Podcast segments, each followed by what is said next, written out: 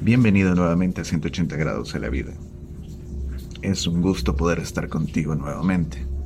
Yo soy Alex, la voz de 180 grados. En nombre del equipo de 180 grados quiero decirte lo siento. Te pido una disculpa por habernos alejado este tiempo y no tener una reproducción periódica de contenido. Sabes, em, hemos pasado un tiempo en el cual han habido problemas emocionales, laborales, personales que impidieron poder continuar con la creación de, este, de esta temporada. 180 grados es un proyecto que se sostiene por fondos propios y no hay una ayuda o un monto económico externo que permita enfocarse totalmente en él. Pero eso solo es una un escalón con el cual podemos llegar a subir aún más alto. Y en nombre de 180 grados te pido por favor que te suscribas desde la plataforma que nos escuchas, que compartas el contenido de este o de los anteriores programas para poder seguir llegando a más personas. Prometemos hacer las cosas de la mejor manera y continuar llevándote temas muy interesantes para ti. Sin más que añadir, comenzamos con el tema.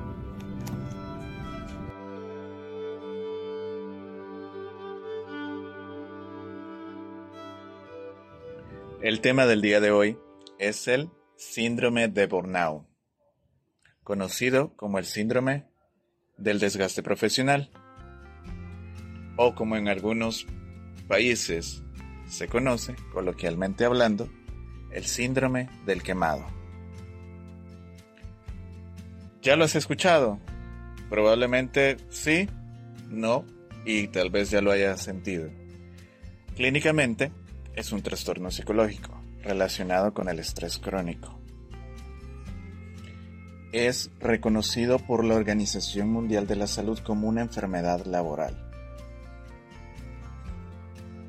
En otras palabras, es nocivo para tu salud en todos los aspectos. Se, manifiesta en personas que desempeñan trabajos que implican un alto nivel de exigencia emocional, como los profesionales de la salud, médicos, médicos enfermeras, farmacéuticos, psicólogos, trabajadoras sociales, bomberos también, entre otros que desempeñan un trabajo que necesite una alta interacción con otras personas a diario. Tiene características muy peculiares, como lo son el agotamiento o cansancio emocional, la despersonalización, además de una baja realización personal, te comentaré un poco sobre estas tres características. El agotamiento o cansancio emocional, en el cual tú sientes no poder dar más de ti mismo a los demás. Ya no tienes que dar hacia dónde ir o qué llegar a hacer.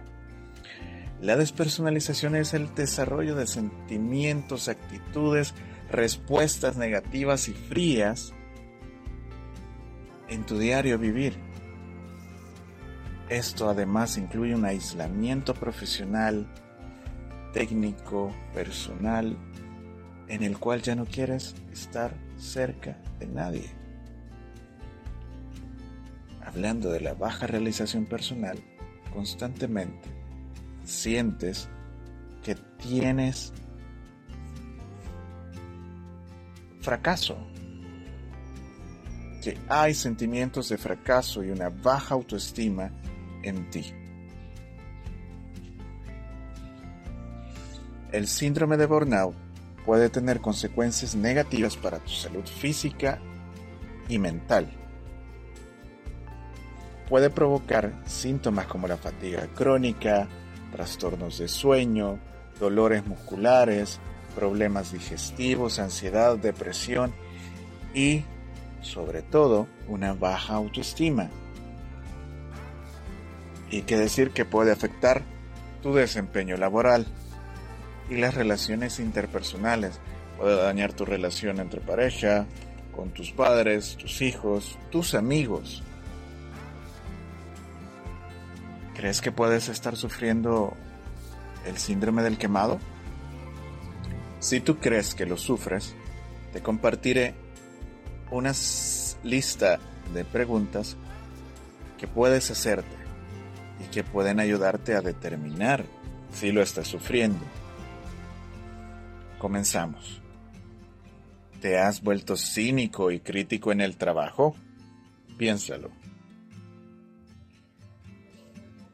¿Te cuesta levantarte para ir a trabajar y sueles tener problemas para empezar tu trabajo una vez llegado a la oficina o a tu lugar de trabajo? ¿Te has vuelto irritable, impaciente con los demás compañeros de trabajo, con tus clientes, con las personas con las que desarrollas ese trabajo? ¿Existe una falta de energía constantemente para terminar o realizar tu trabajo? ¿Tienes una falta de satisfacción en tus logros? ¿Te sientes desilusionado con tu trabajo?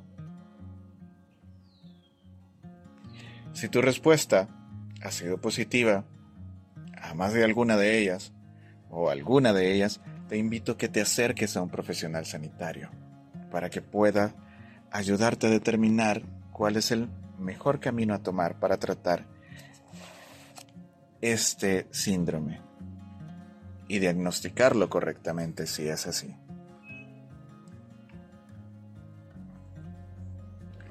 Es importante destacar que el síndrome de burnout no simplemente es el resultado de tener un trabajo estresante, sino que se desarrolla a partir de una combinación de factores laborales individuales y organizacionales que lo desatan. Y estos factores contribuyen al desarrollo de este síndrome por altas demandas laborales, falta de control sobre el trabajo, falta de apoyo y reconocimiento. También una falta de equilibrio entre el trabajo y la vida personal. Aquellos trabajos que te exigen 12 horas de trabajo y tienes muy poco tiempo de descanso. Aquellos trabajos en los cuales te piden una alta exigencia de perfección y no hay un reconocimiento.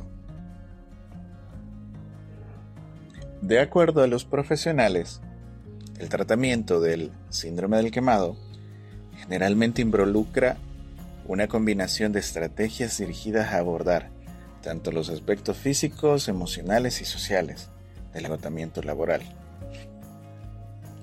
Y aquí hay unas recomendaciones comunes para tratar el problema. Número 1. Descanso y autocuido. Prioriza el descanso adecuado y la recuperación. Asegúrate de dormir lo suficiente, mantener una dieta equilibrada, además de hacer ejercicio y encontrar actividades que ayuden a relajarte. Número 2. Establece límites y un equilibrio. Establecer límites saludables en tu trabajo y en tu vida personal es muy beneficioso. Identifica tus necesidades y asegúrate de dedicar tiempo a actividades fuera del trabajo que te brinden satisfacción y alegría. Número 3. Buscar apoyo. No tengas miedo de buscar apoyo emocional. Comparte tus sentimientos y experiencias con personas de confianza, con tus amigos, familia o colegas. Y sobre todo, Considera, en primer lugar, también apoyarte en un profesional sanitario. Número 4. Puedes aprender técnicas para manejar el estrés. Puedes explorar técnicas de relajación, meditación, respiración u otras ayuden a manejar el estrés de manera saludable. Número 5. Evaluar y modificar el entorno laboral, de ser posible. Examina tu entorno y evalúa si hay cambios que tú puedes hacer para reducir el estrés. Sobre todo, esto implica establecer límites claros, buscar formas de delegar tareas si tú eres el encargado, el jefe encargado, mantener una comunicación abierta con tus colegas y efectivamente buscar soluciones para mejorar el equilibrio entre el trabajo y la vida personal. Número 6. Reevaluar metas y prioridades. Hay un dicho, muéstrame un hombre que ame su trabajo y este hombre nunca volverá a trabajar en su vida.